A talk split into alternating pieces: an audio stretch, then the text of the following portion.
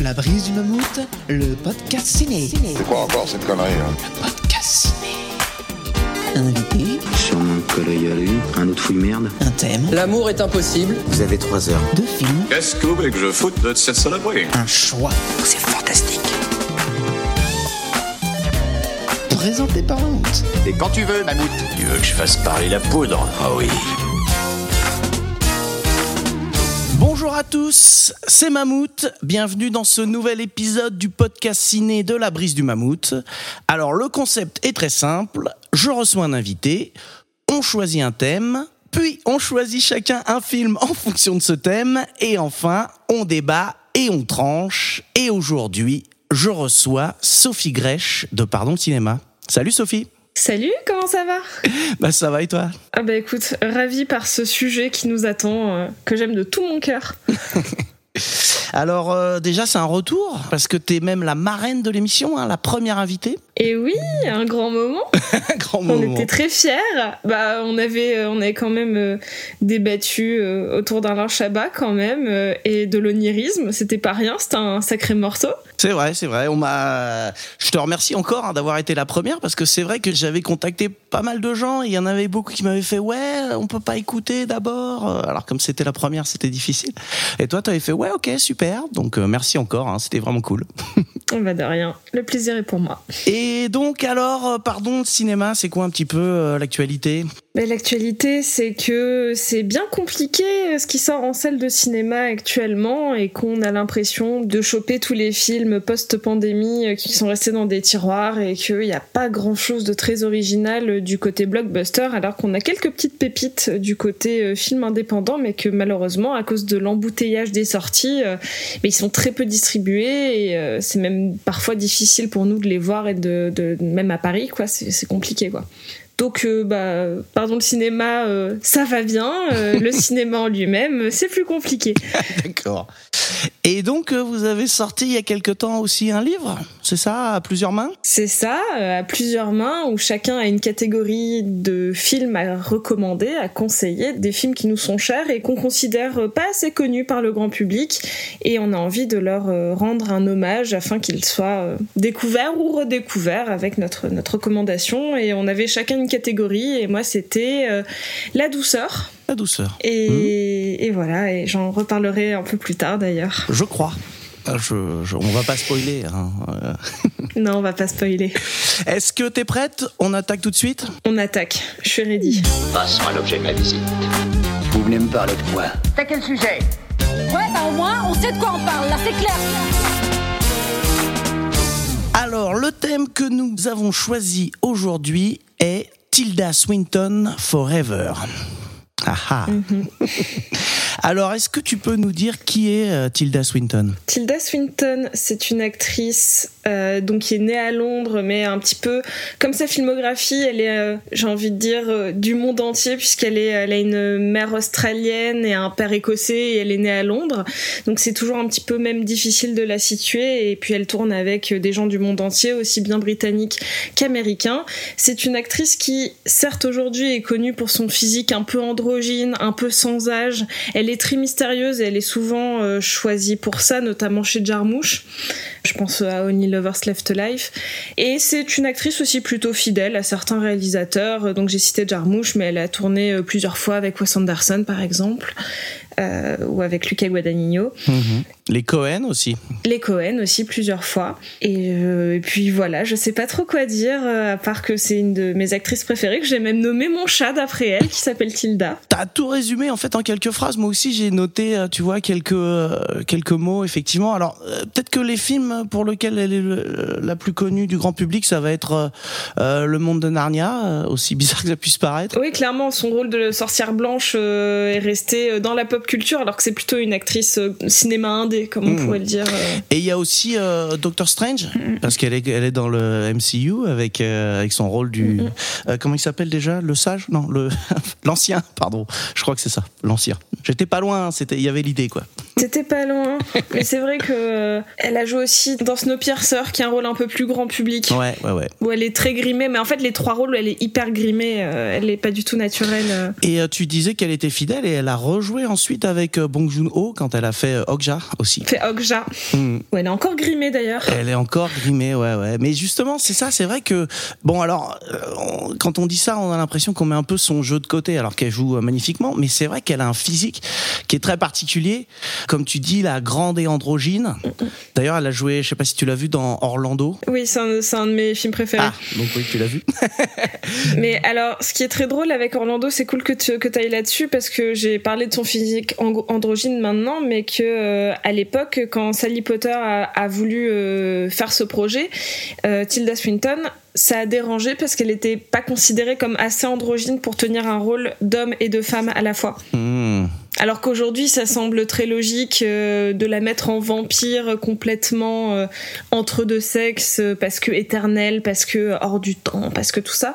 Mais de base, dans, puisque le film est sorti en 93 chez nous, c'était pas le cas. Le début de sa carrière, elle était très féminine. Oui, parce que donc c'est ça l'histoire du film, c'est une grande, un peu une espèce de grande fresque historique avec un personnage qui s'appelle donc Orlando et qui au début est un homme et qui devient une femme en fait à un moment dans l'histoire. En fait, c'est ça, c'est une adaptation euh, d'un roman éponyme de Virginia Woolf et qui raconte comment euh, Orlando, qui est un mignon de la cour d'Élisabeth I, euh, un jour Élisabeth I sur son lit de mort lui dit bah écoute Orlando, je te lègue tout mais à une condition c'est que tu ne perdes jamais ta fraîcheur. Et en fait à partir de ce moment, comme par magie, Orlando devient immortel, sauf qu'au milieu de son parcours de vie, quasiment 200 ans après que son règne d'éternel ait commencé, il se réveille femme et du coup il va pouvoir au travers des mêmes yeux voir la différence euh, sociétale Mm. entre être dans un corps d'homme et être dans un corps de femme et le, le moment où elle révèle son corps qui est incroyablement beau Tilda Swinton dit euh, I see uh, no difference at all same person but different sexes voilà. ouais, je- j'aime beaucoup le film au cas où Ouais, euh, ouais. j'avais hésité euh, Ah, d'ailleurs à le prendre. Et la deuxième chose, c'est comme tu dis, elle est vraiment sans âge et même dans Orlando parce que le film il est sorti en 93 donc ça veut dire qu'elle a déjà plus de 30 ans quoi. Et en fait, on dirait qu'elle a 20 21 ans euh, Ouais. Bon, j'imagine évidemment qu'il y a du maquillage, etc. Mais euh, mais ça joue. Enfin, il y a quand même un physique de base qui forcément, euh, tu peux pas tout faire avec juste avec du maquillage, quoi. Non, non, puis c'est pas un film qui, qui va jouer sur un, un maquillage outrancier parce que même quand elle est en, en garçon, c'est le, le première, la première partie de sa vie, à part lui avoir bendé la poitrine, il n'y a pas d'apparat euh, physique euh, spécifique. En, en termes de maquillage, elle a pas de barbe, elle a pas de, elle a une peau très lisse et justement très féminine déjà. Et non, je pense que c'est juste quelqu'un qui a une peau incroyable et qui a dû passer un pacte avec le diable pour toujours avoir l'air d'avoir 40 ans. Donc, euh, Mais alors, c'est ça qui est dingue, c'est qu'elle arrive aussi à jouer des personnes plus âgées. T'en parlais tout à l'heure là de Wes Anderson dans The Grand Budapest Hotel. Elle joue une femme qui a peut-être 20 ans de plus que ce qu'elle a, quoi. Et pourtant, euh, pourtant, on y croit. Oui, oui, bah c'est un vrai, euh, une vraie actrice caméléon. Et je pense que c'est assez rare, même euh, récemment, de la voir sans apparat, sans maquillage, sans. C'est très rare de la voir au naturel. Ce qui est intéressant dans nos choix de films, hein, d'ailleurs, on va pas se mentir. Il y en a quelques-uns, hein, mais même récemment, euh, je pense à bah, dans Suspiria, elle est grimée. Euh, bon, bah, dans tout l'univers Marvel, elle est grimée. Euh, dans Okja, elle est grimée. Dans The Dead Don't elle est grimée. Je pense qu'à part Memoria, The Souvenir et vraiment un petit pan du cinéma indépendant, elle, elle va toujours avoir quelque chose euh, dans The French Dispatch. J'ai un peu du mal à me souvenir de quel rôle elle joue, mais en même temps, il y a quand même 625 acteurs au casting. Donc, euh, mais euh, non, non, il y y a quelque chose sur euh, la transformation physique de Tilda Swinton qui est très intéressante dans sa carrière, de manière générale. Et il y a aussi, euh, je pensais à ça là parce que j'ai vérifié tout à l'heure, mais évidemment je me souviens plus euh, du titre du film. Le film de Tim Ross qui est sur euh, l'inceste. Tu, vois de quel film je parle? Où elle joue justement la mère. Et en fait, elle est censée avoir un fils de 15 ans et une fille aînée, alors qu'elle a même pas 40 ans quoi. Et pourtant, euh, bah, on y croit quoi. Donc il y a un truc. Ah, The Warzone. Ouais, c'est ça, Warzone, exact, c'est ça. Hmm. Et, et donc, euh, ouais, c'est ça, elle a même pas 40 ans, et elle a une fille euh, qui a 18-20 ans et enfin tu vois on y croit quoi je je sais pas il y a un truc qui est vraiment très bizarre elle peut avoir l'air beaucoup plus jeune comme plus âgée enfin c'est c'est très étrange quoi ouais, elle fait partie euh, bah, de ces acteurs et actrices avec un, un- ce qu'on va appeler un physique atypique qui peut aussi. Je pense qu'en fait, Tilda Swinton, peu importe quel moment de sa carrière, n'a jamais euh, n'est jamais rentrée dans une catégorie euh, physique. En fait, il y a des actrices quand elles sont jeunes, elles sont très vite catégorisées dans jeune première ou euh, actrices de films d'action. Je pense notamment à des actrices comme Megan Fox qui vont être Hmm. catégorisées dans le rôle de la bombasse sans être méchante. hein, je dis ça parce que c'est vrai.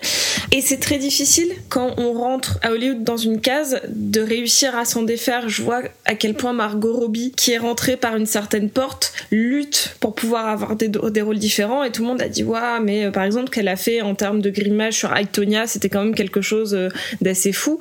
Mais c'est parce qu'elle a été obligée de le faire pour changer de catégorie. Alors que Tilda Swinton, comme on ne l'a jamais mise, Mhm. elle a pu faire absolument ce qu'elle voulait c'est vrai puisqu'elle n'a jamais été particulièrement l'actrice sexy par excellence, ni quelqu'un qu'on va mettre là que pour des rôles comiques parce que physique rigolo. Je pense à des actrices comme Rebel Wilson par exemple. Mhm, mhm. On les voit bien, hein, celles qui sont très vite euh, dans un carcan. Et je crois que ce qui est beau dans la carrière de Tilda Swinton, c'est que elle a eu la chance de pouvoir euh, être euh, volatile dans ses choix de rôle, comme dans les choix physiques de ses personnages. Et est-ce que ça n'a pas été finalement aussi peut-être un petit frein quand même à, à sa carrière dans le sens où, bah, comme tu disais, ça lui ferme peut-être un peu la porte à des grands premiers rôles, euh, tu vois, dans des films qu'on pourrait un peu dire comme un peu des, des gros blockbusters ou en tout cas des films plus classiques, on va dire. Ah bah c'est sûr que la... elle ne sera jamais, elle n'aura, bah, maintenant c'est trop tard, hein, mais elle n'aura jamais euh, un rôle de James Bond girl, tu vois, genre c'est pas sa caractéristique.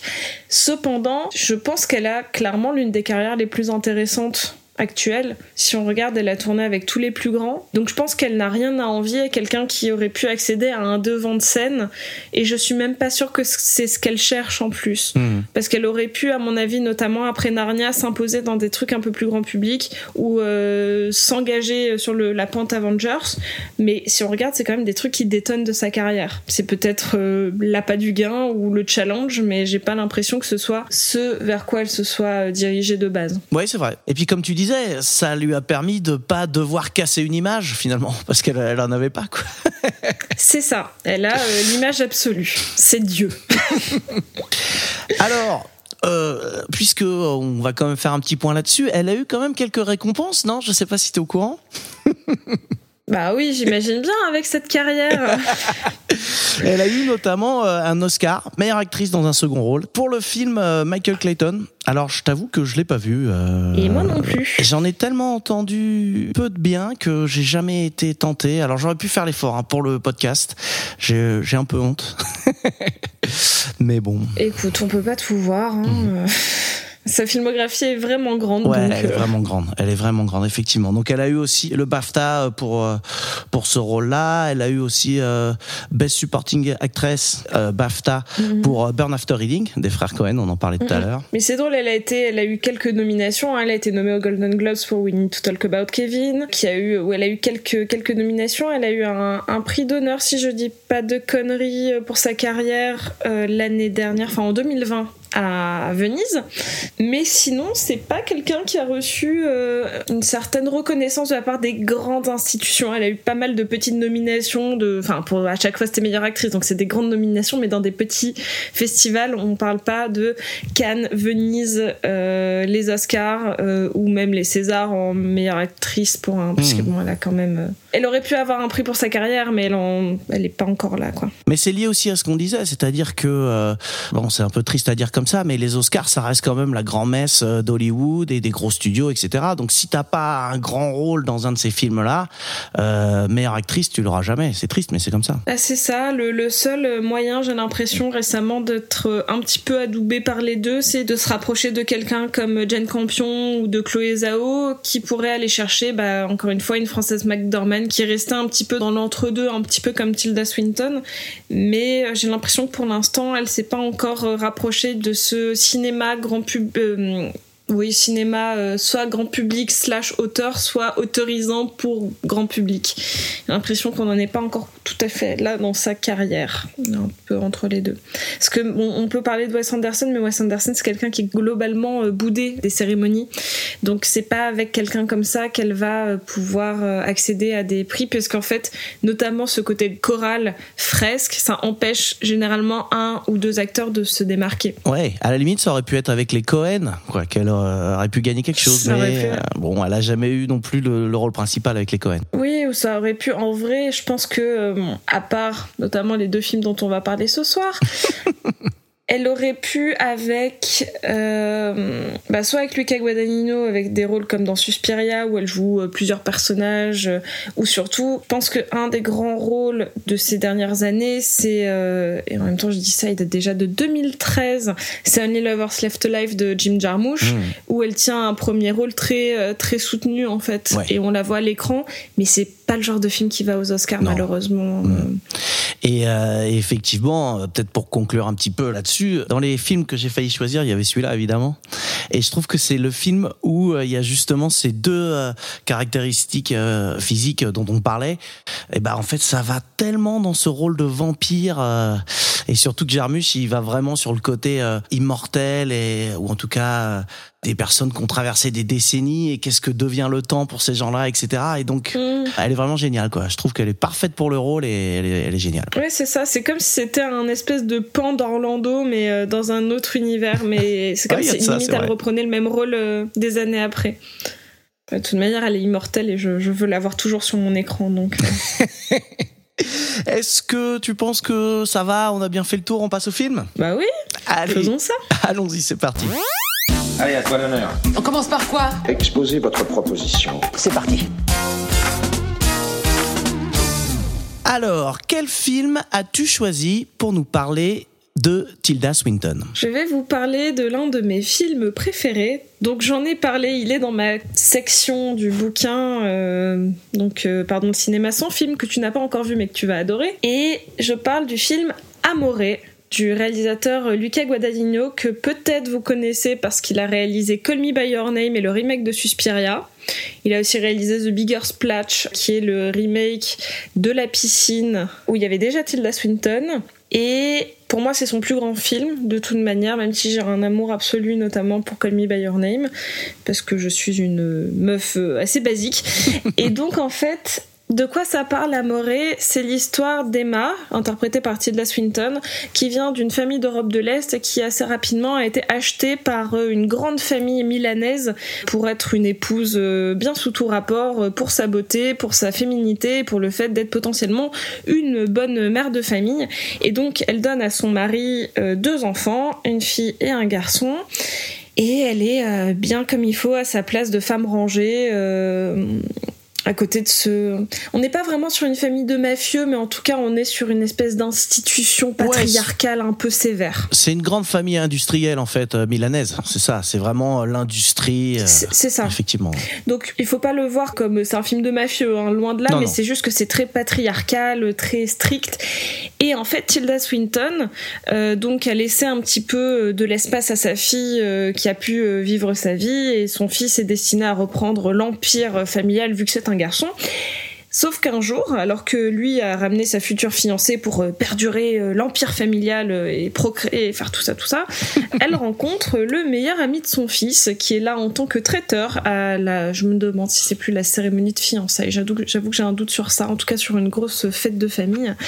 Et elle va tomber folle amoureuse du meilleur ami de son fils. Donc on arrive sur un film de transgression. Parce que cette femme euh, qu'on a littéralement enlevée à sa famille, à ses racines et tout ça, et qui ne s'est construit que par rapport euh, à sa progéniture, mais qui en a globalement rien à faire d'elle parce que c'est une femme objet et une femme euh, image, va découvrir la vie, notamment par le fait que le meilleur ami de son fils est euh, cuisinier et que euh, elle redécouvre la vie en mangeant. En tout cas, en mangeant ce que lui prépare, et elle va reconnecter avec ses sens à elle, sa sensibilité et sa sexualité.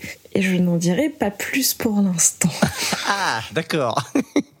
Écoute, dans ce que t'as dit, il y a un truc qui m'a un peu, ou alors j'ai pas bien compris ce que t'as dit, mais je trouve pas qu'elle soit indifférente à ses enfants. Je la trouve très bienveillante, euh, euh, très aimante même, parce que euh, elle est, elle est quand même très proche de son fils, sa fille, de sa fille aussi. Non, non, j'ai j'ai dit que ses enfants étaient un peu indifférents. Elle est pas. En fait, elle ne représente pas une figure d'autorité. C'est-à-dire qu'il Ah. l'aime, euh, elle les aime. D'accord, dans ce sens-là. Mais elle n'a pas d'autorité. Son fils ne respectera jamais ce que dit sa mère par rapport à ce que dit son père. Elle est un peu insignifiante dans ce sens-là. C'est pas une figure d'autorité. D'ailleurs, son fils très vite en vient à la mépriser parce qu'il reprend le rôle de patriarche Ah, d'une certaine manière. C'est marrant, je te trouve assez dur avec ce fils qui, pour moi, euh, représente autre chose. Mais bon, on- parce que justement, ce qui se passe, c'est qu'au début, euh, il y a, pour le coup, le grand patriarche, on va dire, qui meurt, donc le, le beau-père de, de- du personnage. Ouais, alors je me souviens plus. Emma, pardon. Emma. Euh, ouais, c'est ça. Euh, Il y a son beau-père qui meurt, mais juste avant de mourir, il fait une grande réunion de famille et il dit que il donne le rôle de nouveau président en fait à un duo qui est composé justement de son fils et de son petit-fils. Et en fait, moi, euh, alors peut-être que tu l'as pas vu comme moi, mais pour moi, c'est clairement histoire de dire, il y a le fils qui lui, enfin, euh, du coup, le père, ça dépend. ça y est, je m'embrouille. S'il y a trop d'histoires de famille. Donc, pour le grand-père, son fils, il représente vraiment, euh, on va dire, le côté bah, industriel, il faut faire des affaires, c'est ça, le côté business. Alors que le petit-fils, il a plus ce côté, on va dire, romantique, dans le sens euh, plus proche, euh, bah, justement, de sa mère, plus proche aussi du côté russe. D'ailleurs, il y a un moment, son père, il lui sort une petite vanne là-dessus. Et, et il a plus ce côté-là. Et justement, je pense que le grand-père, quand il fait ce geste, c'est plutôt de dire, on peut pas faire que du business. Il faut aussi qu'on ait ce côté un peu aussi bienveillant pour les, les employés, etc. Et j'ai l'impression que le geste du grand-père, c'est vraiment de dire, oui, on fait du business, mais il n'y a pas que ça. Il faut pas tout oublier parce qu'on fait du business. Je vois ce que tu veux dire, mais j'ai l'impression que euh, de toute manière, ce film est une espèce de parabole. C'est comme ça que j'ai toujours interprété. Il faut savoir que je l'avais découvert en salle en 2009. J'avais tout juste 18 ans. Et ça a été un des chocs de ma vie parce que je me suis dit, il faut savoir qu'à l'époque, euh, je me dirigeais vers des études de lettres et c'était déjà euh, ma grande passion, euh, la littérature, avant que ce soit le cinéma. Et je me suis dit, c'est incroyable, c'est la première fois que je vois une espèce de métaphore de la punition divine gréco-romaine mise à l'écran. Parce que comment j'interprète Amoré, c'est que Tilda Swinton est une nymphe qui aurait été enlevée pour être euh, mise en épouse au royaume des dieux. Imaginons que son mari ce soit Zeus et que donc le grand-père ce soit Chronos dans l'idée. Hein, je mets des, vraiment des, des gros Ouais, guillemets. Et que du coup, elle, elle redécouvre le goût qu'a la vie sur Terre, donc la reconnexion au sens, et que malheureusement, elle en vient à être très sévèrement punie pour ça. Pour moi, le film raconte ça. Comment euh, Alors- non, une... je spoil pas. Hein. D'accord. Je suis tout à fait d'accord euh, avec toi là-dessus. C'est juste sur ce que représente le fils, en fait. Mais effectivement, tu as cette femme qui a été complètement déracinée. D'ailleurs, euh, elle dit euh, on m'appelle Emma, mais c'est pas mon vrai nom, et elle est même pas capable de se souvenir de son vrai prénom, quoi. Ou en tout cas, enfin, il a plus d'importance, quoi, en quelque sorte. Donc, il y a vraiment cette femme qui est soumise, effectivement, comme tu dis, et, elle a cette révélation, moi, que je trouve géniale parce que j'aime bien ces petits côtés euh, ultra cinématographiques où quand elle goûte un plat, justement, du meilleur ami de, de son fils qui est cuisinier. Ah bah la scène de la crevette, hein, Ouais. euh, l'une des plus grandes scènes de tous les temps. C'est une scène qui est composée comme si c'était une... euh, en fait, il y a tout qui s'efface dans le restaurant, il y a une lumière euh, zénitale qui vient éclairer grosso modo Tilda Swinton qui goûte cette crevette. Et franchement, c'est une des scènes les plus orgasmiques, et j'utilise vraiment bien le mot que j'ai vu au cinéma, parce qu'on on, on arrive à voir dans les micro-expressions de Tilda Swinton le désir et le plaisir. Et en fait, euh, bah, le- elles sont trois à table, comme une espèce de, bah, de représentation religieuse, et où elle vraiment, elle se reconnecte en fait à son, Ouais, exactement. bah, à, à tout.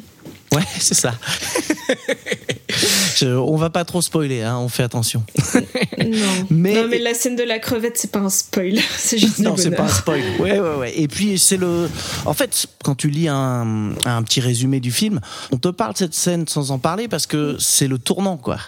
C'est-à-dire que c'est vraiment le moment où, bah, comme tu dis, elle se reconnecte en fait à ses sens et à sa nature. Et puis, euh, oui, c'est ça, elle se ressent vivante à nouveau. Ouais, et on parlait tout à l'heure, ben, du coup, euh, grimée ou pas grimée, euh, dans celui-là, elle est pas grimée, Tilda Swinton. Au contraire, c'est un des rares rôles depuis longtemps où elle est montrée comme une très belle femme. C'est vrai. En fait, ce qui est intéressant, c'est que elle est un peu dénuée de sexualité au début, parce que c'est une femme objet, donc c'est une femme qu'on ne va pas féminiser à outrance, mais qui doit être très élégante et très froide, côté Europe de l'Est. Je veux dire, dans la représentation protocolaire, voilà, euh, un peu euh, stricte. Et donc où l'androgynie vient apporter ça. Mais en fait, plus le film avance et plus on voit à quel point c'est une femme magnifique sans besoin de maquillage, d'apparat. euh, Et quand les juste. En plus, déjà, c'est assez rare qu'elle ait les cheveux longs et naturels dans un film, ou en tout cas aspect naturel. Je trouve ça bien que Luca Guadagnino ait utilisé ce côté-là de Tilda Swinton. C'est aussi pour ça que je l'ai choisi, plus qu'Orlando, où euh, c'est un début de carrière, et, euh, même si elle est centrale, pour moi, ça fait partie de ces rares films qui. Où elle n'est pas utilisée comme d'habitude. Ouais, comme tu dis, on revient peut-être un petit peu au côté classique du. Alors c'est pas une jeune première, hein, hein, effectivement, mais il y a ce côté, comme tu dis, euh, très belle femme, toujours apprêtée. euh, et puis c'est ça, c'est aussi un peu l'idée euh, qu'on peut avoir de ces mecs riches qui vont chercher une femme euh, en Russie ou. euh, Donc elle a aussi, parce que depuis le début on a parlé d'un physique atypique, mais elle a aussi le physique pour jouer ce genre de rôle. Complètement, elle a vraiment ce physique-là aussi, euh, de la belle jeune femme, au- enfin, de la belle femme, parce qu'elle est plus si jeune que ça déjà dedans, elle a Mhm. déjà plus de 40 ans. Elle a cette caractéristique-là d'avoir une peau quasiment complètement lisse et d'une pâleur. C'est pas pour rien qu'elle a joué des, enfin, en tout cas, un vampire une fois. Mais donc oui, c'est bien que ce soit aussi utilisé pour montrer à quel point elle est aussi belle et sensuelle dans le sens conventionnel du cinéma. Hmm. Et euh, c'est aussi pour ça que j'ai choisi ce film. En plus d'être incroyablement bien réalisé, bien écrit, bien interprété, et d'être incroyablement cruel, parce que c'est ça qu'on aime aussi. Mais euh, bon, on a dit qu'on spoilerait pas, mais juste pour revenir par rapport à ce que tu disais, c'est vrai que la fin, sans dire ce qui se passe, mais elle nous prouve effectivement, définitivement, que euh, bah en fait, elle vit dans un monde, euh, comme tu disais, patriarcal et que euh, elle a pas son mot à dire. Elle a pas son mot à dire, elle est complètement punie d'avoir du désir, que ce soit par quelqu'un ou de manière quasiment divide. C'est pour ça que, en fait, c'est sur sa interprétation. Il y a clairement pas Dieu qui lui balance un éclair, euh, mais il y a quelque chose d'un peu Deus ex machina qui arrive pour rappeler qu'on est tout petit et qu'elle, elle représente rien, surtout dans ce milieu-là, et qu'elle n'aurait pas dû éprouver du désir, que ça a pu détruire son monde. Donc il y en a qui peuvent le voir comme une part un peu machiste du réalisateur, moi au contraire, je le vois comme quelque chose d'assez fort en, termes de féminisme, qui est que euh, il y a beaucoup de femmes à qui on interdit d'avoir toute forme de désir euh, sous menace de répression. Donc euh, après, euh, qui veut interpréter comme il veut, hein, mais et pour euh, ce que tu as dit par rapport au fils, je vois bien ce que tu veux dire, mais en fait pour moi il y a un switch justement dans la révélation de fin qui montre qu'il est en train de devenir, ce qui est encore plus cruel, hein, mais il est en train de devenir comme son père, il est en train de la juger. En fait je pense qu'il l'aimait comme une mère qu'on idolâtre, qu'on dénue de toute forme de sensualité, sexualité, ce qui est normal en termes de psychologie pour un- une représentation de mère, mais qui donc est très vite déçu et ressent presque de la haine pour elle du moment qu'il comprend qu'elle peut ressentir quelque chose d'autre que pour son père ou que pour lui, comme un enfant gâté qu'il a été, et ça reboucle sur le patriarcat. Alors que la fille, elle, elle est pas du tout comme ça. Ouais, alors en fait le truc c'est que moi j'ai pas l'impression que ce soit pour ça qu'il est le plus fâché le fils, mais du coup on peut pas en discuter sans spoiler à mort, donc je pense que bon. Euh, on va, on va, on peut, on en reparlera après si tu veux. Donc euh, tant qu'on spoil pas, euh, écoute, on, Voilà. on en reparlera après. Euh, ouais, moi, comme je te disais, j'avais l'impression qu'il y avait vraiment aussi, et que c'est un peu la, la note d'intention, euh, cette décision du grand-père au début. Alors, on pourrait voir aussi un côté euh, vieux con qui dirait euh, c'était mieux avant, euh, il faut pas faire euh, du business euh, à tout prix, euh, avant c'était mieux. mais j'ai l'impression que c'est plus justement, non, non, il faut être moderne, mais en même temps, il y a des choses, il y a des valeurs qu'on peut pas, tu vois, laisser passer. Il y a des choses qu'on peut pas oublier. Et j'ai l'impression que tu vois, nommer ce duo-là, ça veut dire ça. Et comme tu dis aussi, euh, le message qui est tout autour euh, finalement par rapport à, Tilda Swinton, c'est aussi un, message euh, bah, justement qui est plutôt d'une forme de modernité et tu vois et d'ouverture et de dire cette pauvre femme on la brise depuis des années et là elle peut se libérer enfin. Alors je l'entends, mais moi j'y vois quelque chose encore plus pervers du patriarcat, qui est, ce serait trop facile dans un film de juste dire, euh, bon bah elle est limite enfermée dans un placard et ses enfants n'ont pas de respect pour elle, et puis voilà. Euh, mais là elle représente quelque chose qu'ils ont voulu. Et elle a satisfait leur désir. Tu vois, moi le grand-père, il est, pour moi, il est content de ce qu'ils ont réussi à aller chercher. Ils sont comme s'ils avaient fait une bonne affaire, quoi. Il a acheté une voiture, elle a très bien fonctionné. Ils sont allés chercher cette nana en Europe de l'Est. Elle a donné une très bonne mère. Donc il est, il est content. Il est content d'elle. Il a même presque de l'affection pour elle. Mais comme il pourrait l'avoir pour euh, littéralement une, une, une pouliche, quoi. Enfin, une. euh, et, et pour moi, c'est ça qui est encore plus dérangeant dans le patriarcat du film c'est que c'est une société figée qui ne va montrer des aspects de modernité ou en tout cas de tolérance et d'humanité que via des aspects qui peuvent les arranger.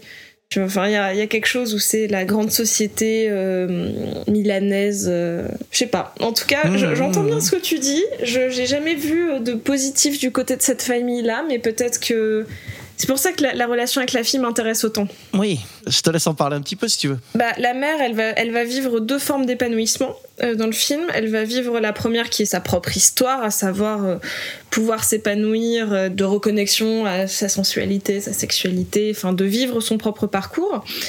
Mais surtout, il y a le parcours de sa fille. Je suis sûre que je vais merder son nom parce que pourtant la fille est, est interprétée par quelqu'un d'un peu connu qui est Alba Rochwacher, si je dis pas de, de bêtises en termes de, de voilà. Et elle a joué notamment dans le dans le dernier Nanny Moretti, si je ne dis pas de bêtises, je crois. Je, je oui, crois aussi. Elle a joué ouais. dans Trépiani.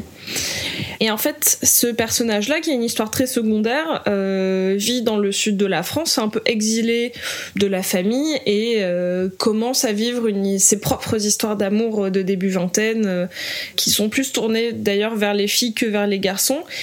Et où la mère partage ce secret avec elle et presque qui l'encourage en fait à se détacher euh, du cocon familial qui pourrait être très nocif pour elle. Donc du coup, euh, c'est bien qu'il y ait le fils qui représente euh, les bonnes valeurs, la fiancée, euh, reprise de l'entreprise familiale, et cette fille-là, euh, Elisabetta, qui va au contraire se détacher du noyau familial, et Tilda Swinton la regarde jamais avec une forme de mépris, comme si elle avait été matrixée par cette famille-là, mais au contraire comme une fierté qu'elle ait réussi à faire ça, qu'elle se soit lancée dans le milieu artistique, qu'elle ait Mhm. fait tout ça. Et il y a la scène Voilà. où elle lui annonce qu'elle est amoureuse d'une fille, Mhm. Tilda Swinton, qui pourrait, comme tu dis, être matrixée par euh, cette grande famille. euh, au contraire, euh, tout de suite, elle fait mais, euh, enfin, euh, on sent que non seulement ça ne dérange pas que sa fille soit homosexuelle, mais au contraire, elle est même heureuse Mhm. qu'elle ait trouvé l'amour et elle est extrêmement bienveillante. C'est ça. Alors que bon, j'ai pas l'impression qu'elle soit particulièrement euh, extatique du fait que euh, bon bah le fils ramène une fiancée. J'ai l'impression que la fiancée est un peu, euh, bon elle est là. Ouais, C'est alors. pas un personnage particulièrement.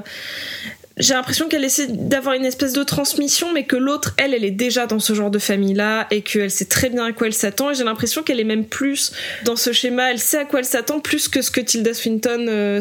Enfin, j'ai l'impression que Tilda Swinton aurait aimé pouvoir limite la mettre en garde de quelque chose, mais que l'autre sait très bien à quoi elle s'attend. Ouais, alors c'est quand même une fille qui est, on le sent, qui est issue d'une famille un peu moins riche. Il y a même un moment où euh, on entend des membres de la famille euh, parler, genre ah bah elle vient, euh, c'est une belle affaire pour sa famille, hein, qu'elle se marie avec le fils, etc. Donc il y a quand même ce côté-là. On la voit aussi qui est vachement gênée quand elle arrive pour le premier dîner, enfin repas avec toute la famille. Il y a quand même un truc où on sent qu'elle est pas complètement dans son monde non plus. Alors peut-être que tu as raison, peut-être qu'elle se fait à cette idée et qu'elle se dit bon, faut que j'apprenne à vivre euh, là-dedans. Mais euh, c'est quand même pas si simple, je pense, au début. Non, non, c'est pas si simple, mais j'ai pas l'impression qu'elle soit demandeuse ou que Tilda Swinton puisse créer un lien aussi facilement qu'elle aurait voulu le faire. Ouais, c'est possible. Je, je- je pense qu'elle a un peu moins, malgré tout, un esprit rebelle que Tilda Swinton se découvre sur le tard. hein. Peut-être que tout n'est pas perdu pour cette jeune fille. On ne, on ne le saura jamais. Non, mais ce qui est bien, c'est que là, tu vois, on arrive à tenir longtemps sur ce film qui, d'apparence, a l'air d'être un En plus, c'est intéressant parce que le film est, est- est très Hitchcockien dans sa mise en scène, presque thriller euh, par certains aspects, avec une musique classique un peu poussée. euh. Il a l'air d'être assez hermétique, alors qu'en fait, pour moi, c'est un film assez chaleureux sur la reconnexion à soi et qui en fait peut faire débat pendant très longtemps. C'est un Mhm. film assez euh, à, à plusieurs couches de lecture. Moi, c'est aussi pour ça que je l'aime, c'est que j'ai jamais connu deux personnes qui le ressentaient de la même manière. Il y a un truc que j'ai trouvé moi assez marrant dans la mise en scène, ou c'est peut-être plus dans le montage en fait, c'est que il y a des ellipses temporelles qui sont assez importantes par moment et euh, bon, on n'a pas besoin de marquer euh, cinq ans plus tard ou deux mois plus tard ou euh, on n'est pas obligé de faire ça dans les films. Mais et justement, il le fait pas et on met toujours un petit temps à faire. Attends, on est où là? Ah oui, ok, d'accord.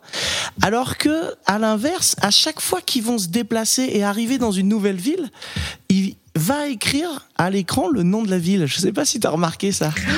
Et je me suis dit, mais alors, c'est très bizarre. Pourquoi pour les villes et pas pour euh, les ellipses? Ah, c'est drôle, j'ai jamais fait attention à ça du tout. Euh, je m'étais jamais posé la question. J'imagine que la, la géolocalité a plus d'importance au final que le temps. Enfin, que la sensation de, de perte temporelle fait partie du processus alors que tu Mmh, as besoin de savoir où ça se passe. J'imagine parce que notamment quand elle suit la fille, t'as un peu besoin de savoir où ça se passe. euh, Ouais. J'imagine que c'est ça, mais je t'avoue que je suis pas complètement sûre. J'ai pas de réponse sur ce point-là.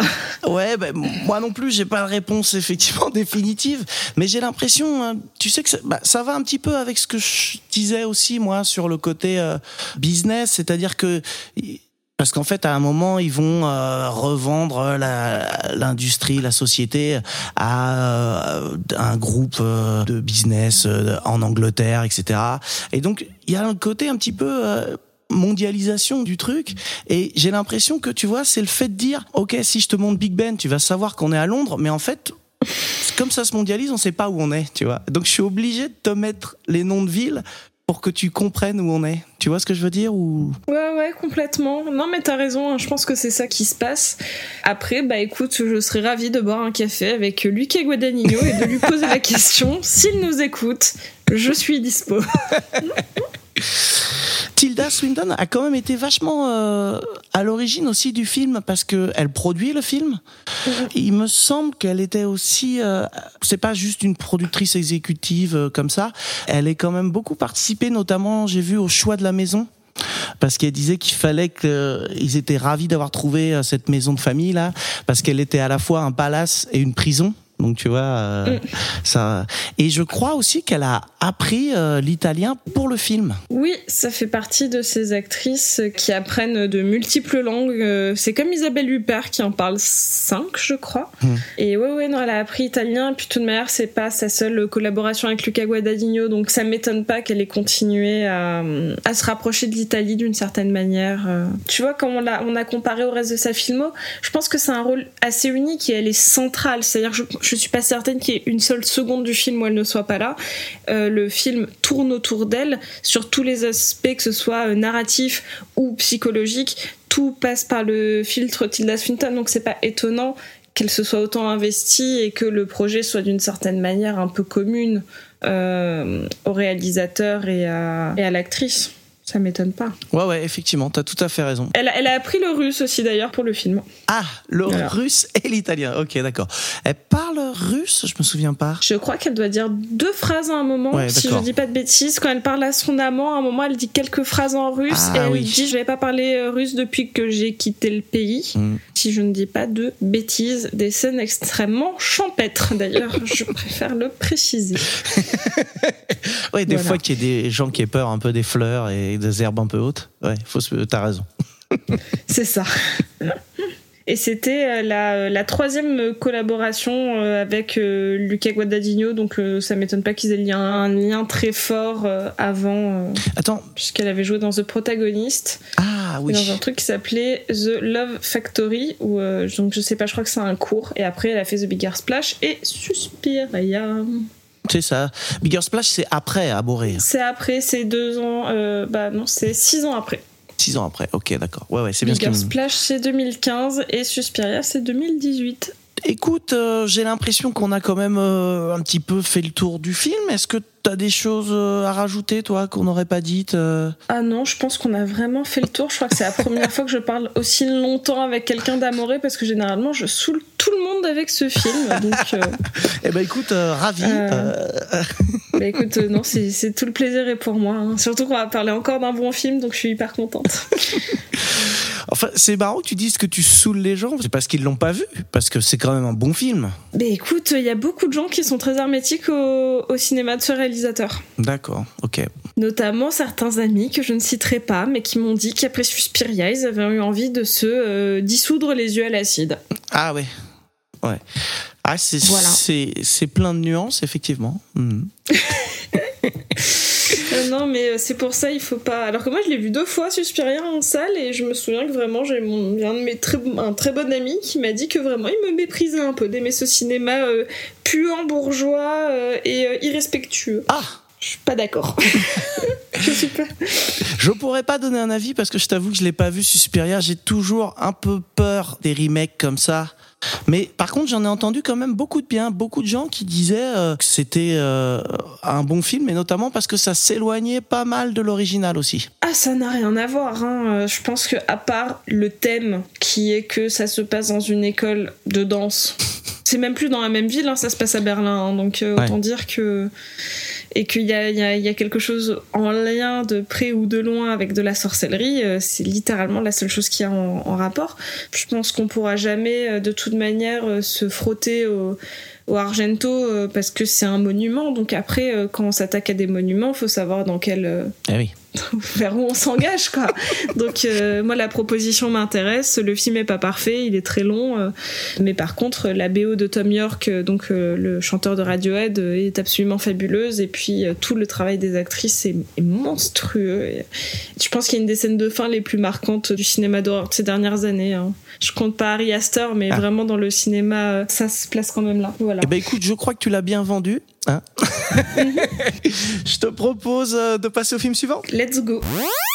Et maintenant à toi. Bon alors écoute, je te fais une proposition. Vous feriez pas ça? Je vais me gêner. Pour parler de Tilda Swinton, j'ai choisi We Need to Talk About Kevin, un film de 2011 de Lynn Ramsey, avec donc Tilda Swinton, John C. Reilly et aussi Ezra Miller euh, dans un rôle. euh, dans un rôle.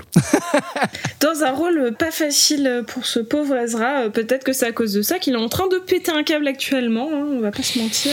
Ouais, ou peut-être que c'était pas un rôle de composition, qu'il est juste venu sur le plateau et qu'il a été naturel, on sait pas. C'est- l'un ou l'autre, On effectivement. ne sait pas.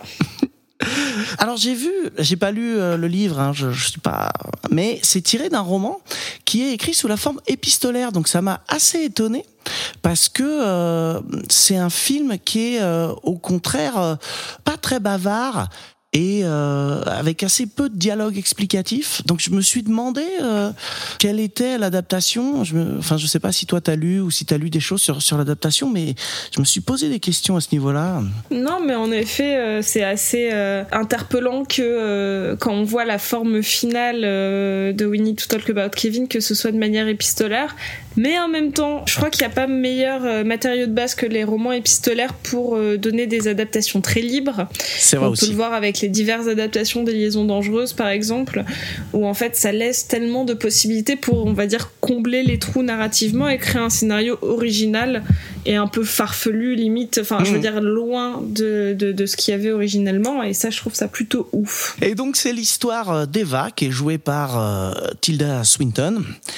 Et alors, euh, raconter l'histoire comme ça, c'est un peu difficile parce qu'en fait, ça se passe un peu sur euh, deux niveaux. On a une espèce de euh, montage alterné, même si c'est encore plus compliqué que ça, mais où on voit donc le présent d'Eva et aussi son passé avec notamment la jeunesse bah, de son fils qui s'appelle Kevin, hein, le fameux Kevin du titre Make sense. tout s'explique. Donc en fait, on se rend compte que ce gamin a fait quelque chose de terrible, on sait pas quoi, et on se rend compte que ça a eu des conséquences euh, énormes sur la vie d'Eva. Et en même temps, on découvre au fur et à mesure euh, que euh, bah ce gamin, il était impossible euh, dès tout petit et qui avait vraiment une relation entre la mère et le fils euh, qui était, euh, on va en reparler après, mais qui est incroyable, vraiment mm, quasiment de la haine. Ah, c'est, euh, je pense que c'est un des films qui, vraiment, euh, si tu sais pas si tu avortes ou pas, tu regardes le film, tu sais. je pense que c'est le film qui te dit l'instinct maternel, c'est super, mais tout le monde ne l'a pas, ou en tout cas tous les enfants ne te donnent pas envie de l'avoir. C'est un film qui te dit, je vais te raconter ça de manière hyper réaliste, mais ce serait un film d'horreur, ce serait tout aussi horrifique. On n'est pas loin de Rosemary's Baby en termes d'horreur. Ce qui est intéressant, c'est que c'est la deuxième fois qu'elle tourne avec une femme. C'est-à-dire que c'est son deuxième, euh, après Sally Potter, c'est la deuxième fois, donc après Orlando. Et que, à part euh, là, quand elle a joué dans The Souvenir, en fait, elle a joué avec très peu de femmes réalisatrices. Ça me permet de dire qu'il n'y a pas assez de femmes réalisatrices, mais ça c'est un autre sujet. Mais donc c'est intéressant que ce soit Lynn Ramsey, qui elle pour le coup est une, réalisatrice assez installée euh, dans l'univers hollywoodien, qui lui propose un rôle aussi horrifique et en même temps aussi euh, aussi naturaliste. Je crois que We Need to Talk About Kevin, euh, ça reste un espèce d'ovni comme le cinéma de Lynn Ramsey de manière générale, mais je crois que c'est un des films les plus terrifiants que j'ai vu, pour le résumer. Ah c'est marrant, moi, tu vois, là, dans mes petites notes, j'avais noté un film d'horreur d'une mère. Donc on est complètement... euh, Complètement. Ouais, il y a cette question aussi, c'est ça, c'est être mère, est-ce que c'est forcément euh, facile? Est-ce que c'est forcément que du bonheur? Est-ce que les grossesses sont toujours formidables? Parce qu'on on voit aussi euh, un moment où euh, on voit que la, la grossesse, ça lui pèse à, à Eva, où elle est assise dans un gymnase entourée de femmes enceintes parce qu'elle doit avoir un cours de je sais pas quoi de femmes enceintes. On n'a pas trop les détails. De... Et elle, elle est là... Ah, euh, attends, ça s'appelle comment ce genre de truc? C'est des euh, exercices prénataux. euh, ouais, mais je vois, je vois très bien Enfin, on se doute que c'est un truc comme ça, on sait pas exactement parce qu'en fait, on la voit se barrer du truc euh, en partant dans un dans un couloir sombre.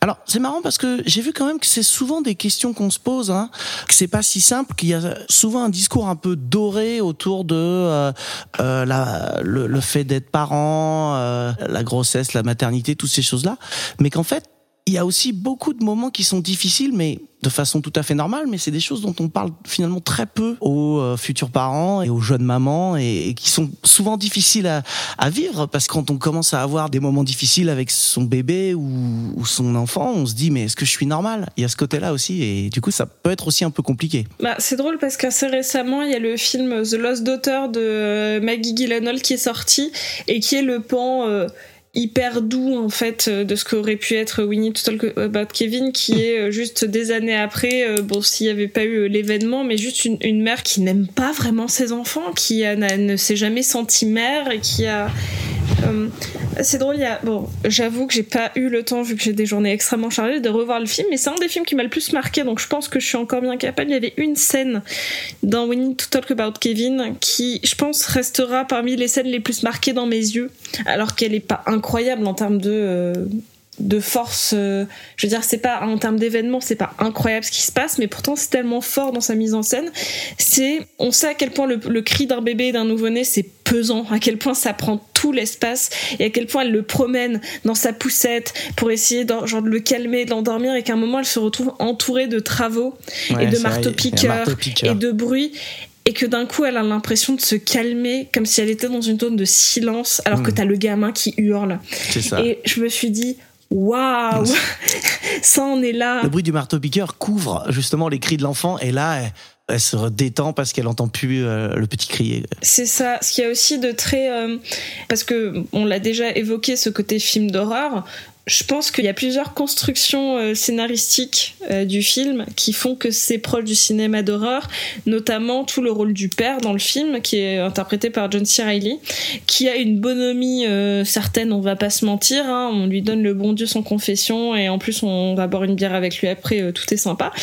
Lui, quand il est avec Kevin, tout se passe bien. Ouais, c'est ça. C'est-à-dire que c'est comme dans n'importe quel film d'horreur où tu dis à tes potes, euh, hey, euh, j'ai vu une main sortir du placard, regarde, mais regarde, et que genre ils sont tous là Bah le non, placard, il y a rien. Ouais. c'est ça, mais non, c'est dans ta tête. Et en fait, le fait que tu aies un environnement qui ne croit pas le personnage principal, qui sait et qui ressent quelque chose de maléfique, c'est un ressort scénaristique euh, du cinéma d'horreur. Et c'est sans doute le truc le plus angoissant du film. C'est-à-dire qu'à chaque fois que John Cirelli est là, elle lui dit mais attends mais euh, mais moi il me genre limite au début il me bouffe mes organes. C'est pour ça que la Mhm. comparaison avec Rosemary's Baby elle est là. C'est que genre je porte le diable à l'intérieur de moi et pourquoi toi quand tu poses la main genre euh, il est tout content? Et pourquoi moi j'ai l'impression qu'il est en train de faire des nœuds entre mon pancréas et mon ovaire gauche? et c'est ça que le film arrive à mettre euh, d'une certaine manière euh, atroce. J'ai pas revu le film encore une fois depuis longtemps, mais je me souviens avoir une, tonne de questions du style est-ce que le film est en train de te dire ça fait quoi de porter un monstre? Est-ce qu'on est forcément une bonne mère? Est-ce que le côté monstrueux il est là intra-utérin?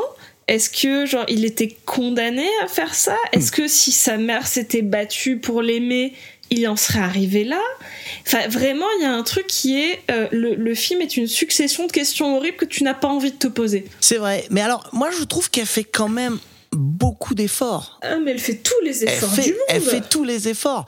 Et lui, il lui rend rien. Mais en fait, c'est vrai qu'on a beaucoup parlé de la mère, mais le fils, il est horrible. C'est-à-dire que il fait exprès, alors qu'il a, euh, c'est difficile à dire quel âge il a, mais il doit avoir genre 5 ans, quelque chose comme ça.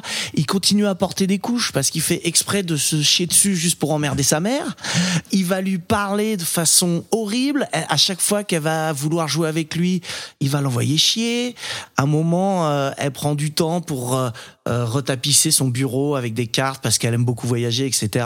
Elle a à peine le dos tourné euh, qu'il utilise son pistolet à eau pour balancer de la peinture partout sur les murs et tout dégueulasser. Enfin, c'est un gamin horrible, quoi. C'est ça. Et normalement, le côté euh, gamin euh, qui fait des conneries, c'est plutôt un ressort de comédie. Euh, mais là, elle l'a, euh, Lynn Ramsey, elle l'a tourné euh, comme une incarnation du mal. C'est-à-dire qu'on a eu quelques films avec des enfants récemment euh, monstrueux. Je pense notamment à The Innocent, qui est un film qui te montre que les enfants sont cruels.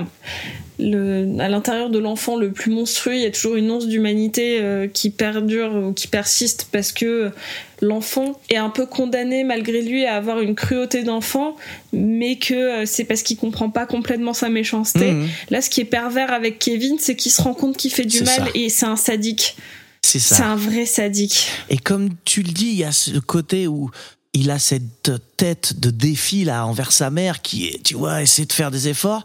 Et t'as le père qui ouvre la porte pour rentrer euh, après le boulot et il a, il pour tout de suite, hop, il y a un sourire sur son visage il fait papa. Ah mais c'est ça. Et tu C'est-à-dire sais qu'il a qu'il fait un amour quoi. débordant. On dirait qu'il y a un amour débordant ou en tout cas euh, il donne l'impression à sa mère qu'il aime le père et qu'il Mmh. n'aime pas elle. Ouais, ouais, ouais. C'est horrible. Je pense que le film vient littéralement trigger des peurs intimes sur euh, déjà est-ce qu'on est obligé d'aimer quelqu'un euh, tout court même si famille pas famille? Est-ce qu'on peut se retrouver relié d'une manière ou d'une autre à quelqu'un qui peut faire les pires mais les pires actes? Mhm. où en fait on est confronté à comment on agit si on se rend compte que euh, notre frère, notre sœur, notre enfant, notre parent a en fait fait quelque chose d'horrible et comment on se sent par rapport à ça. Et en tant que parent, c'est souvent la position la plus difficile parce que tu es géniteur, donc tu as une part sur l'éducation, donc indirectement sur l'action de tes enfants.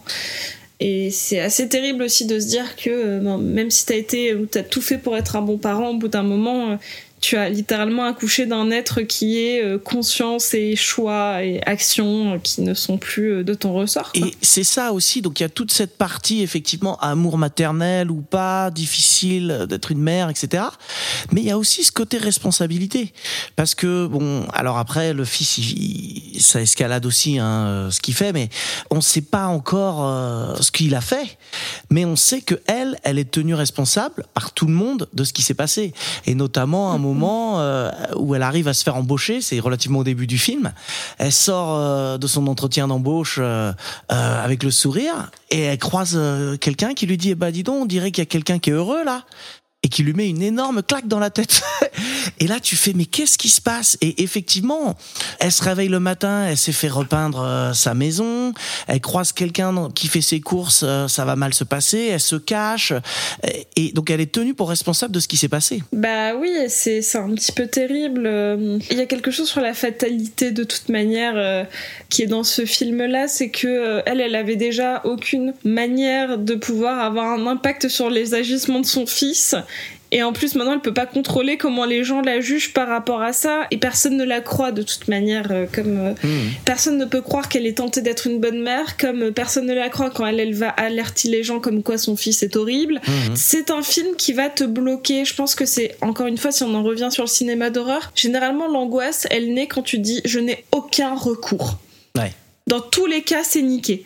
Dans les vrais bons films d'horreur, tu dis ok, même s'il s'en sort, il s'en sortira jamais parce que littéralement, il a vu tous ses amis se faire massacrer, on lui a coupé une jambe, ou euh, il y a un esprit qui va le suivre pour toujours. Le meilleur sentiment, c'est genre c'est fini. Même s'il s'en sort, c'est fini. Et je pense que dans Need to Talk About Kevin, elle a été suffisamment euh, brillante en termes de mise en scène pour nous dire cette meuf, de toute manière, elle porte le mal en elle. Qu'elle le veuille ou non, elle est condamnée parce qu'il y a vraiment un truc en elle qui a poussé, même si elle le voulait pas, c'est comme une excroissance qui est devenue maléfique. Et la pauvre, elle a beau être une personne quand même caractérisée comme quelqu'un de bon, de quelqu'un de sensé, de quelqu'un donc auquel le public normalement s'attache, et on lui dit à un moment, tu peux faire basculer ta vie pour quelque chose que t'as pas choisi Mhm. ou en tout cas euh, sur un événement qui t'a dépassé. Dans les films relativement récents sur la maternité qui m'ont fait un petit peu cet effet-là, il y a Tully du fils Reitman, donc notamment le réalisateur de Juno, de In the de tout ça, un film avec Charlize Theron qui est euh, c'est quoi euh, ne pas s'en sortir d'être une jeune mère et euh, culpabiliser de ouf de se dire qu'on n'a pas l'instinct maternel et on ça tourne presque au cinéma fantastique mais évidemment beaucoup plus doux et onirique parce qu'on est sur de la comédie dramatique mais sur quand même ne plus reconnaître ton corps avoir l'impression que il y a un bébé qui l'a détruit euh, parce que t'as euh, plus le même ventre plus les mêmes seins que t'as littéralement pris 15 ans parce que tu dors plus et que t'aurais trop envie de ressembler à ces mères parfaites sur Instagram euh, qui sont là genre euh, j'ai perdu tout mon poids en 5 jours! Genre vraiment. Il y a ce truc là et dans We Need to Talk About Kevin la réflexion elle est poussée encore plus loin et elle te rend encore plus triste et elle te fait encore plus relativiser ton envie d'avoir des gosses ou pas. Moi perso, clair. depuis que j'ai vu le film, je crois que j'avais, euh, je, je sais plus en quelle année il est sorti. euh. 2011. Ah si si, j'ai rien dit. Si je l'ai vu l'année de sa sortie, euh, j'avais 20 ans. euh, J'étais largement assez vieille. Euh, si si, je l'ai vu l'année de sa sortie et je pense que même si c'était pas du tout à l'ordre du jour, parce que ça l'est toujours pas pour l'instant, je me suis dit. Ouais, je, je sais pas, je suis pas sûre hein, d'avoir envie On va, de. ouais. on va attendre un peu, hein, on va réfléchir. On va réfléchir. euh, je vais. euh, Ouais, non. Puis euh, je vais m'éloigner d'Ezra Miller. Je le trouvais mignon, mais finalement, no way. Pour parler un petit peu aussi de la réalisation, parce que c'est vrai que on l'a évoqué euh, vite fait, euh, la réalisation est quand même ultra ultra soignée. Moi, j'ai vraiment beaucoup aimé. Bon, déjà, alors c'est peut-être pas le truc sur lequel j'ai envie de le plus m'attarder, mais t'as euh, l'omniprésence du rouge qui nous rappelle euh, à chaque instant que il va se passer un drame. vraiment à chaque fois. Et en fait, il y a dès le début, le film il fait exprès de nous perdre parce que comme je disais, il y a une espèce de montage alterné entre le passé et le présent. C'est même un petit peu plus compliqué que ça parce que de temps en temps on revient vraiment au tout début, par exemple, de l'histoire d'amour des deux. Euh, après, on, on suit euh, Kevin quand il grandit, etc. L'arrivée de la petite sœur aussi. C'est vrai qu'on n'a pas parlé de la petite sœur, mais bon, bref, tant pis, on n'en a pas parlé. Dès le début, le film nous perd parce que on va avoir euh, donc euh, euh, Eva qui est euh, dans cette fête en Catalogne là où on se jette de la tomate. Et en même temps on va avoir le son d'autre chose quoi. Et ça arrive souvent dans le film qu'on ait le son qui soit pas calé avec les images. Et souvent c'est des décalages temporels aussi.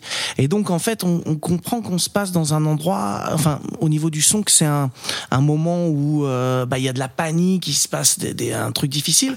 Et dans le même temps on voit ces scènes de liesse euh, avec tous ces gens qui se portent qui rient etc mais en même temps ils sont quand même recouverts de tomates donc euh, il y a quand même ce côté euh, où on se dit que euh, ouais le drame est pas loin parce que voilà Bah, Lynn Ramsey, de toute manière, c'est une réalisatrice qui. bon, moi, j'ai. Bon, elle a fait quatre films, enfin quatre longs métrages.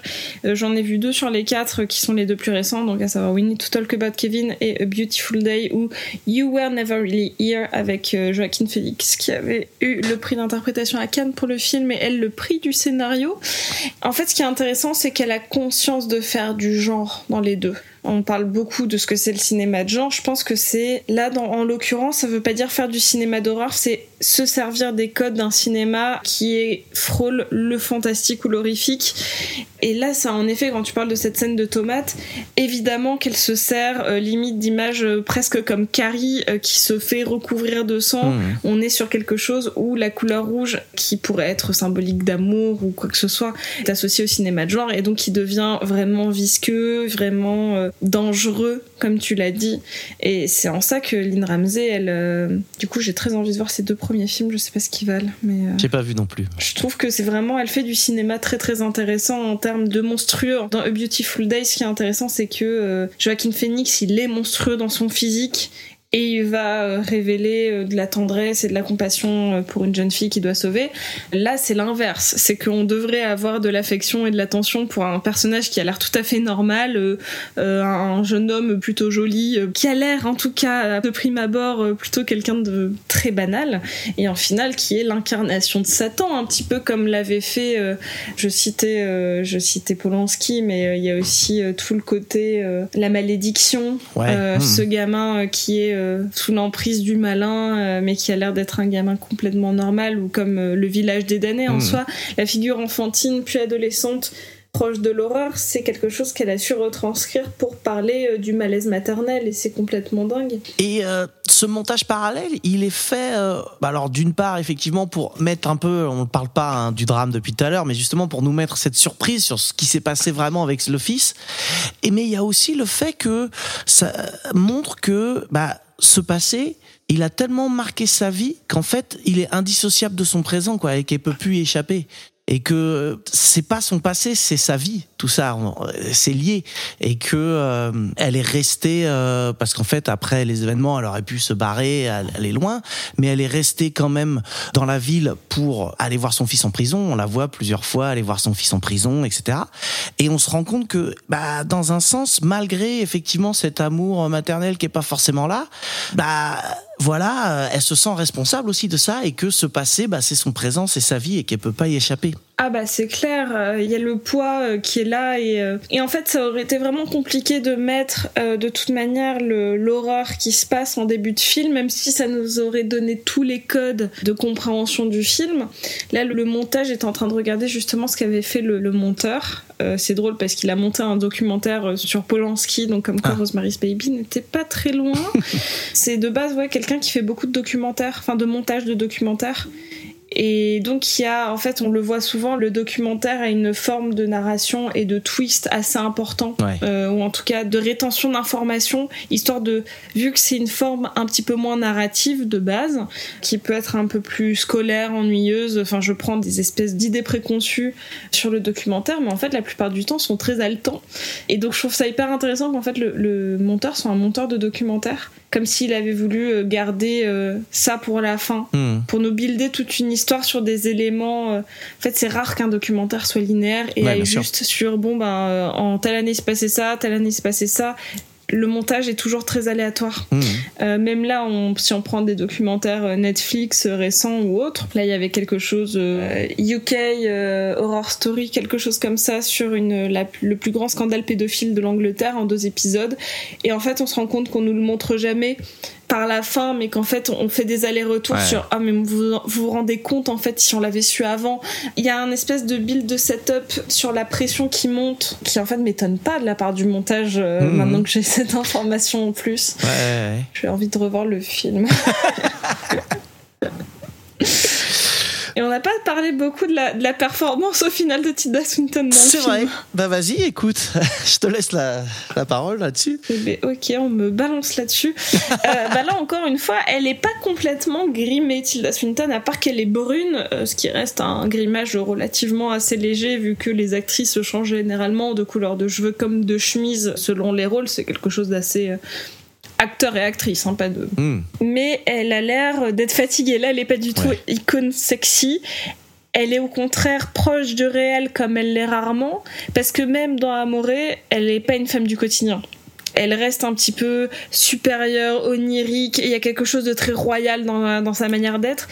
Je pense que We Need to Talk About Kevin, c'est sans doute le rôle où elle est plus à la ramasse dans le quotidien. Hmm. C'est-à-dire que que ce soit chez les Cohen, chez Wes Anderson, chez Jim Jarmusch, jamais elle a l'air d'être la meuf qui met les mains dans le cambouis, quoi. Là même dans Memoria de euh, Happy Chapon, Quera c'est à cool, elle a un rôle de recherche. Ouais, je sais, je me suis vachement entraînée.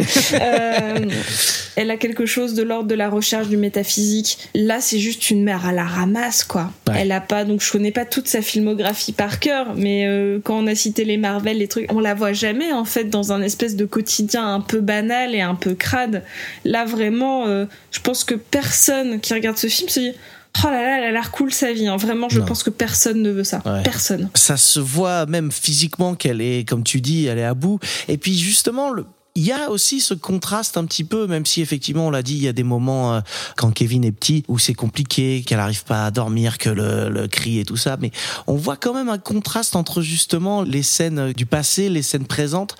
Elle est vachement plus fatiguée, on le sent euh, euh, dans le présent quand on la voit aussi, comme tu dis là, à un moment, elle, ouvre les placards chez elle parce qu'elle cherche un truc. Tu vois tous les placards vides avec genre, euh, hop, elle ouvre un grand placard, il y a une boîte de conserve dedans et que des trucs comme ça. On sent que elle est complètement à la ramasse, ouais. Ouais, c'est ça. C'est le, j'ai l'impression l'un des seuls rôles, parce qu'encore une fois, j'ai pas tout vu, où elle n'est pas Queen Tilda Swinton. Elle est prise pour être une personne vraiment du quotidien, mais qui porte la souffrance sur elle et dans elle, littéralement. Mhm. Je pense qu'on peut pas faire une souffrance plus intime que celle de ce pauvre personnage euh, dans, dans We Need to Talk About Kevin.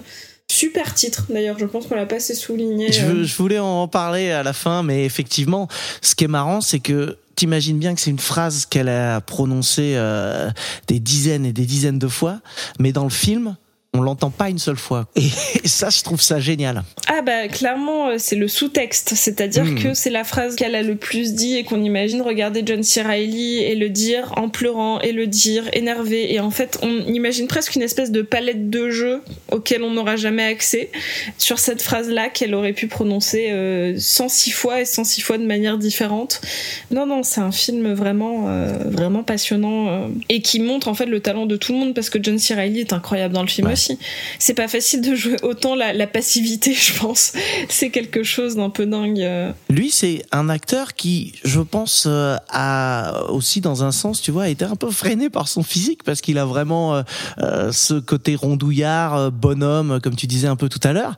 Mais c'est un acteur génial. Ah, c'est clair, John C. Reilly. En fait, c'est drôle parce que il a pas du tout le même rôle dans We Need to Talk About Kevin et dans Chicago, mais un peu. C'est-à-dire que euh, dans Chicago, il y, a- y a ce truc de euh, bon bah c'est euh, le mec euh, qui est fait cocu et qui est là et qui voilà. Là, c'est le mec qui, quand il revient à la maison, bah lui pour lui tout se passe globalement bien. Il comprend pas trop pourquoi sa femme elle, elle est en panique.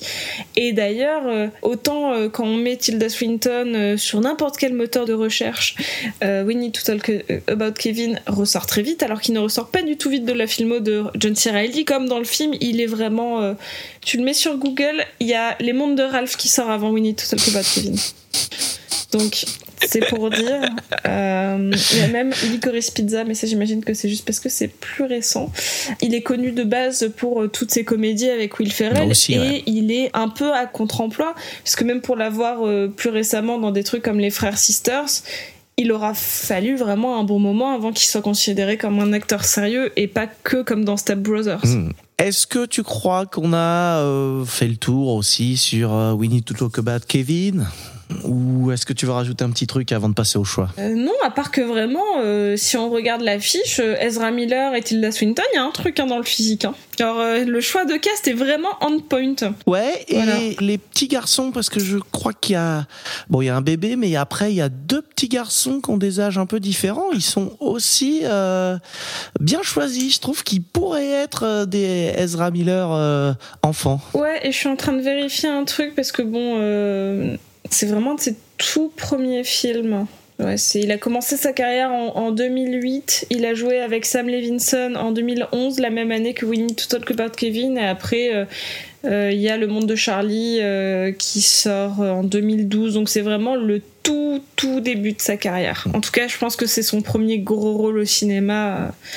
Et il est assez impressionnant dedans. hein. Franchement, ouais, euh, ouais, je pense bon. qu'il m'a fait vraiment très très peur. Et, alors, on n'a pas parlé de tout, mais il y a aussi euh, la scène finale où euh, tout le film il a ce côté narquois où tu sens comme tu dis qu'il a le mal en lui et à la fin euh, la situation a changé on va dire. Je vais pas spoiler je vais essayer.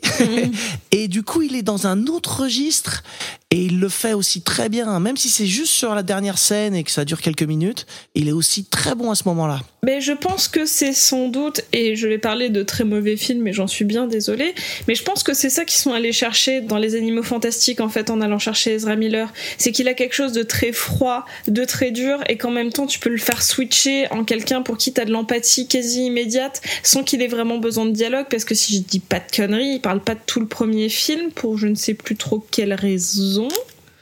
Et Ezra Miller, je me souviens juste qu'il est pris pour cette espèce de. euh, je vais utiliser le terme enfant du placard, ce qui va très bien avec Harry Potter en plus. T'as l'impression qu'il porte le malheur du monde et en même temps il peut être un peu effrayant parce qu'imprévisible. Et je trouve que c'est un acteur qui dégage ça de base.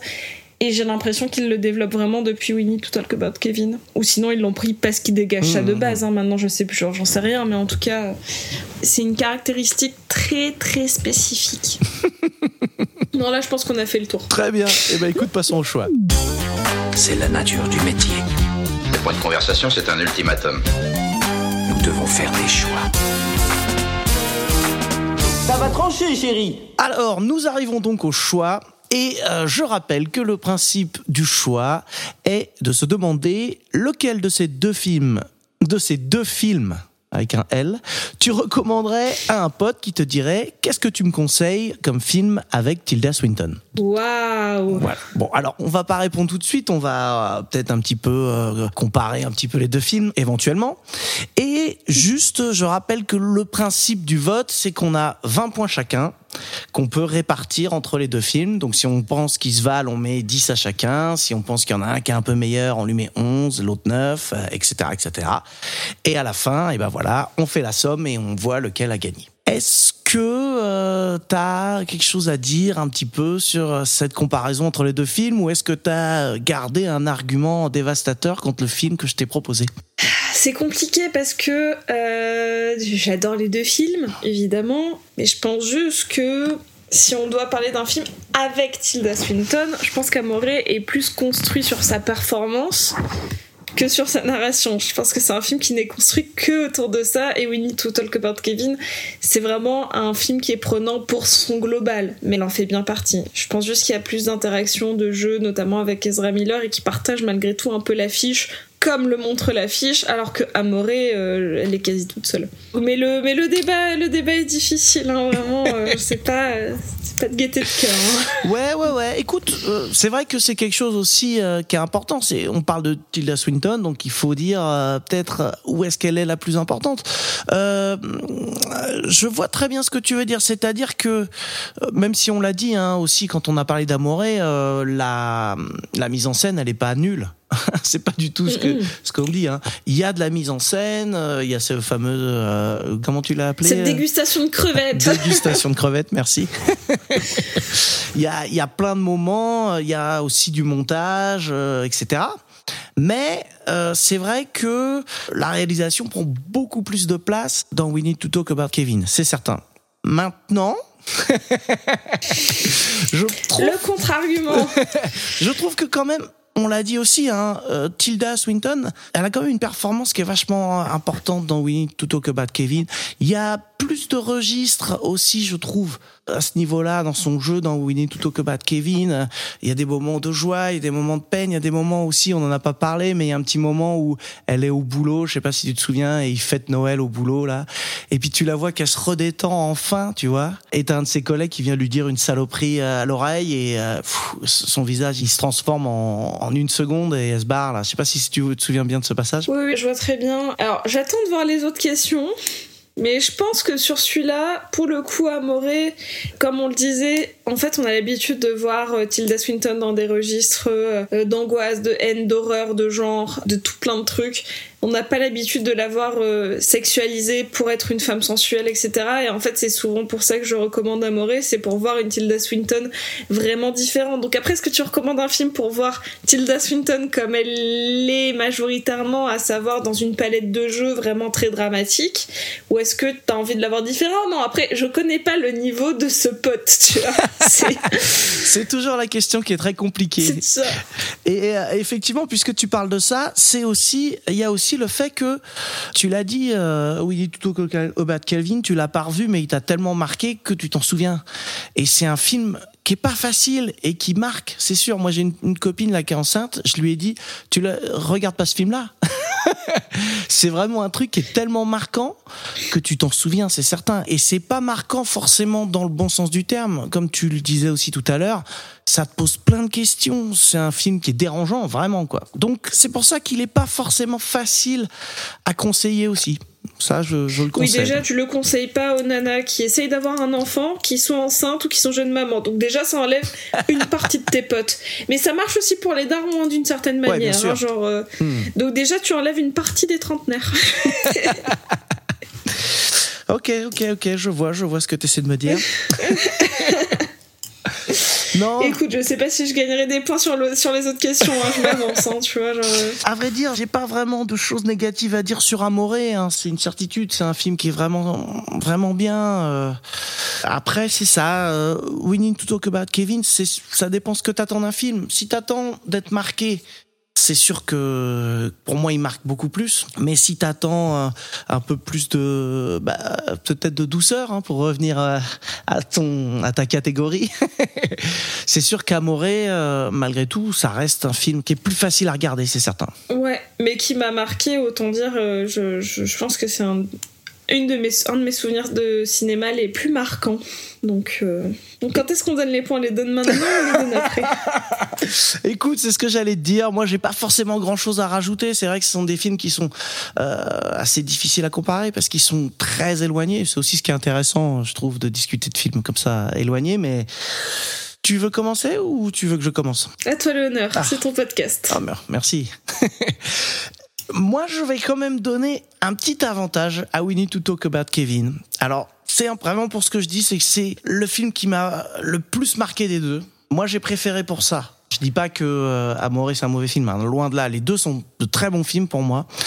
Il y a évidemment aussi, alors on a dit, hein, c'est Tilda Swinton, mais moi tout ce montage alterné, etc., cette mise en scène, j'aime vraiment beaucoup.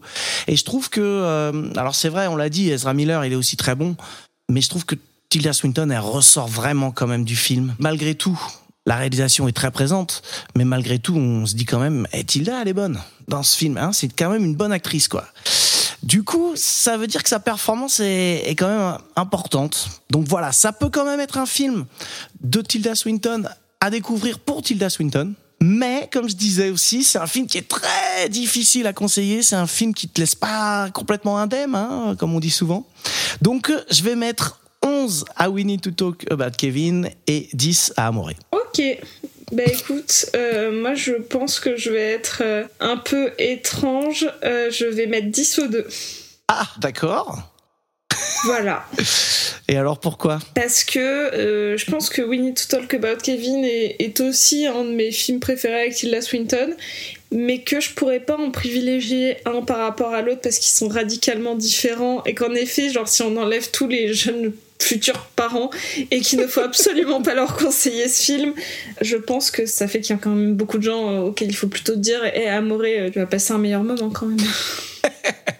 Donc voilà, donc rien que pour ça, pour cette espèce de balance entre les deux et le public visé, je vais mettre 10 à chacun. Eh bien écoute, la prochaine fois qu'on aura un pote qui nous demandera qu'est-ce que tu me conseilles comme film avec Tilda Swinton, eh ben il faudra lui dire uh, We need to talk about Kevin. Eh oui. Eh ben, ça me va. Franchement. C'est pas si grave. C'est pas si grave, ça me va très bien. en plus, je crois que la dernière fois, c'est moi qui avais gagné, donc j'accepte la défaite euh, avec un immense plaisir. Bah écoute, avant de nous quitter, euh, il y a donc le podcast euh, Pardon le cinéma. Eh oui. Est-ce que tu veux nous en reparler un tout petit peu? Vous avez euh, des petites surprises qui arrivent? Eh ben, des petites surprises, euh, bah, il faut bien nous écouter parce qu'on va certainement en annoncer dans pas longtemps. Déjà, on part à Cannes. Ah Donc on va, on, on va continuer à faire des épisodes de quotidien à Cannes, ce qui annonce très peu de sommeil pour le mois à venir. Euh, sachez que moi je serai en vacances à partir de jeudi et que vous n'allez plus m'entendre dans Pardon le cinéma pendant deux semaines et que je- j'en ai besoin donc je ne m'excuserai pas. Et puis non, hein, c'est tout. hein. On parle de, des actualités et des films du passé euh, toutes les semaines euh, pour notre plus grand bonheur et euh, bah, on espère le vôtre. Eh ben écoute, euh, merci encore d'être venu. Eh ben merci beaucoup. hein. Je, je reviendrai si on, si, mais la prochaine fois je gagnerai. Eh ben écoute, on parle là-dessus. merci Ça beaucoup. me va. bah merci à toi.